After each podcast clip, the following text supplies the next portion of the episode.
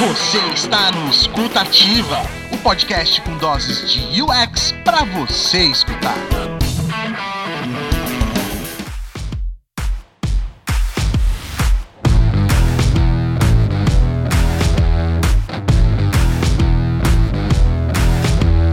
Esse é o episódio piloto para abrir a primeira temporada do Escutativa. Um podcast novinho em folha que é produzido pela Mergo para trazer até você muito conteúdo sobre UX, design, pesquisa. Aliás, esse é o tema da nossa primeira temporada, pesquisa. Mais especificamente, pesquisa remota. O Escutativa está nascendo em meio a um contexto pouco comum que é essa pandemia do coronavírus, que está forçando a gente ao isolamento social.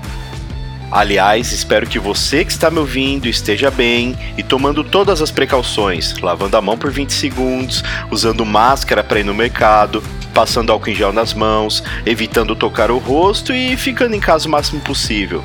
Nem todo mundo pode ficar em casa, mas quem pode, vamos ficar, porque é só assim que a gente vai poder controlar essa pandemia. Esse isolamento social está impactando o trabalho de toda a população mundial e, na maior parte das vezes, negativamente. Em se tratando da área de UX, uma das interferências diretas dessa necessidade de quarentena foi na área de pesquisa com usuários, de forma qualitativa, em campo, presencial. A alternativa para isso já existe há muito tempo e nem é uma novidade. A pesquisa remota é uma prática bem comum no nosso mercado, se utilizando de recursos tecnológicos proporcionados pela internet ou mesmo pelo velho telefone para conectar pesquisadores e participantes. Por isso, o Escutativa vai iniciar suas atividades em uma primeira temporada com três episódios falando sobre pesquisa remota, seus processos, procedimentos, diferenciais, metodologias e ferramentas. Eu sou o Edu Agni e eu vou comandar essa nave de conteúdos e reflexões diretamente para os seus ouvidos. Vamos nessa comigo?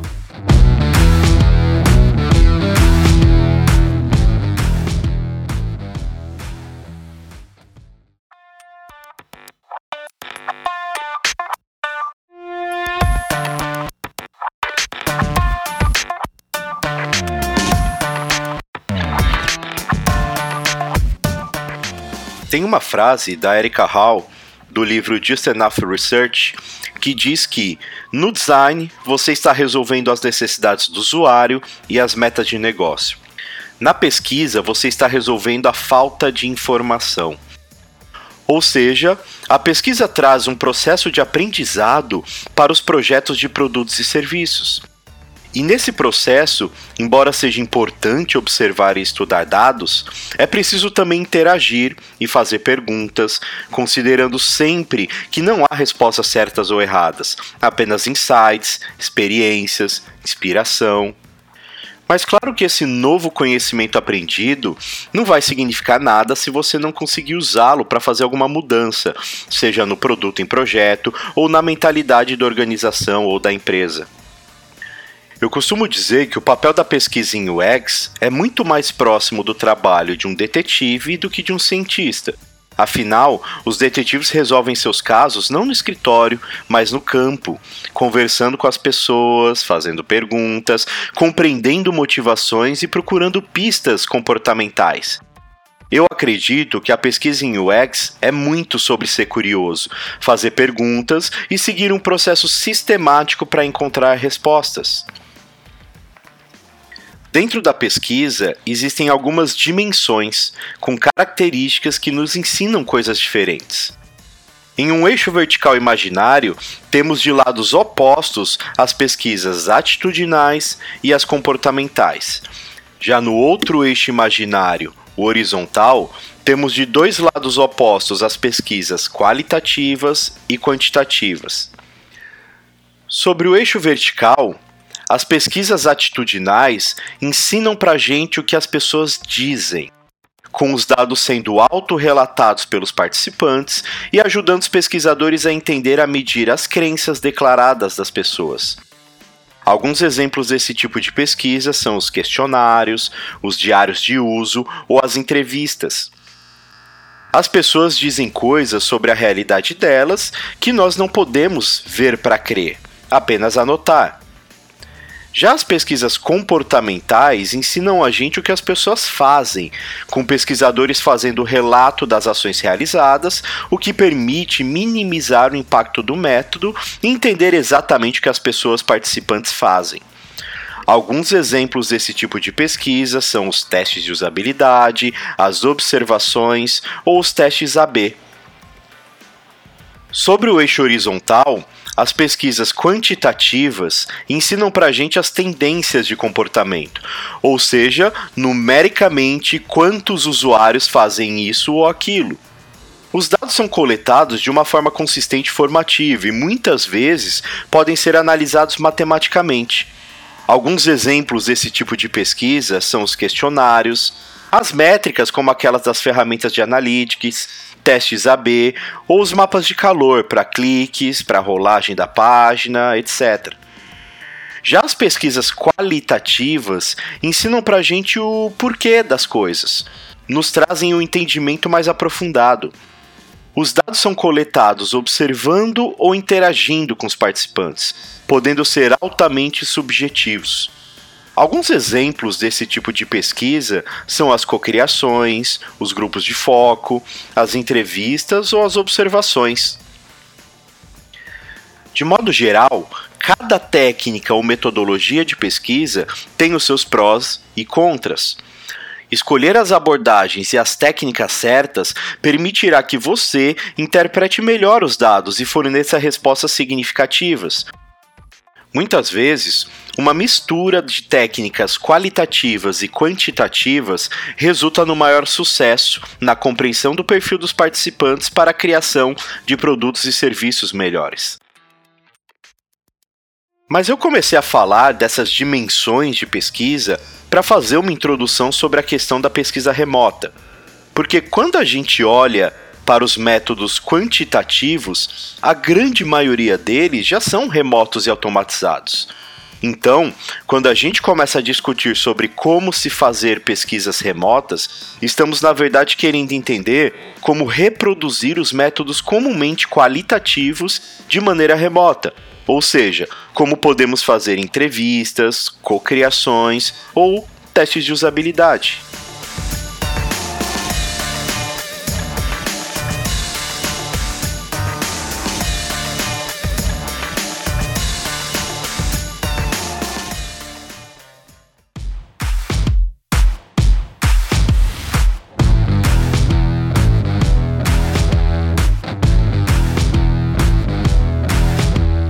Existem dois tipos básicos de pesquisa remota: a automatizada e a moderada.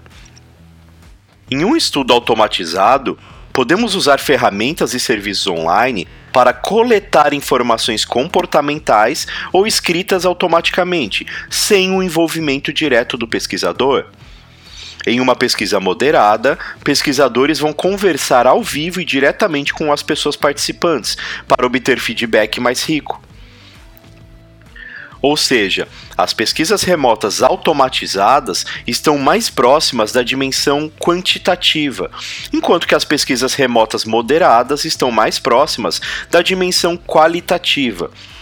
Os métodos automatizados vão nos ensinar sobre as tendências de comportamento do nosso público pesquisado. E os métodos moderados vão nos ensinar sobre as motivações e objetivos dos participantes, ou seja, vai nos mostrar o porquê das coisas. Muitas pessoas habituadas com métodos presenciais qualitativos têm um pouco de receio sobre as pesquisas remotas, devido à falta de detalhes ricos, como expressões faciais, a linguagem corporal, além do distanciamento do ambiente do participante tão importante nas abordagens etnográficas, onde o contato real em campo ajuda a descrever melhor a cultura envolvida no contexto. Nas pesquisas comportamentais qualitativas que normalmente são feitas em laboratório, não há grande perda, já que a parte mais importante são os comentários em voz alta e a maneira com que os participantes interagem com o produto testado. coisa que na pesquisa remota nós conseguimos absorver bem. Além disso, temos até algumas vantagens no método remoto, como a possibilidade de pesquisar com participantes dispersos geograficamente, realizando suas tarefas em seu próprio ambiente e dispositivo, o que minimiza a ocorrência de problemas de interações artificiais existentes em testes em laboratório. Mas claro que também temos algumas desvantagens, pois o ambiente real dos participantes não é controlado o que pode gerar interrupções, problemas técnicos e uma dificuldade maior de analisar os dados coletados. Já nas pesquisas atitudinais qualitativas, que têm um foco maior em exploração, descobertas e mapeamento das necessidades, desejos e limitações do público pesquisado, a perda causada pela versão remota pode ser um pouco maior, pois o ambiente do participante tem um impacto maior no estudo. No entanto, com um pouco de criatividade, nós podemos minimizar essa perda através da combinação de outras abordagens ao nosso método, como por exemplo da antropologia visual, que visa retratar comportamentos, atitudes e estilos de vida a partir do estudo de objetos e outros elementos visuais que podem ser explorados mesmo que remotamente. Enfim, esse é um assunto que não vai se concluir em alguns minutos, por isso, continue acompanhando os próximos episódios, pois eu tenho muito conteúdo e experiências legais para compartilhar com você sobre pesquisa remota. Os episódios do Escutativa são semanais, sempre às quartas-feiras, então semana que vem eu tô de volta.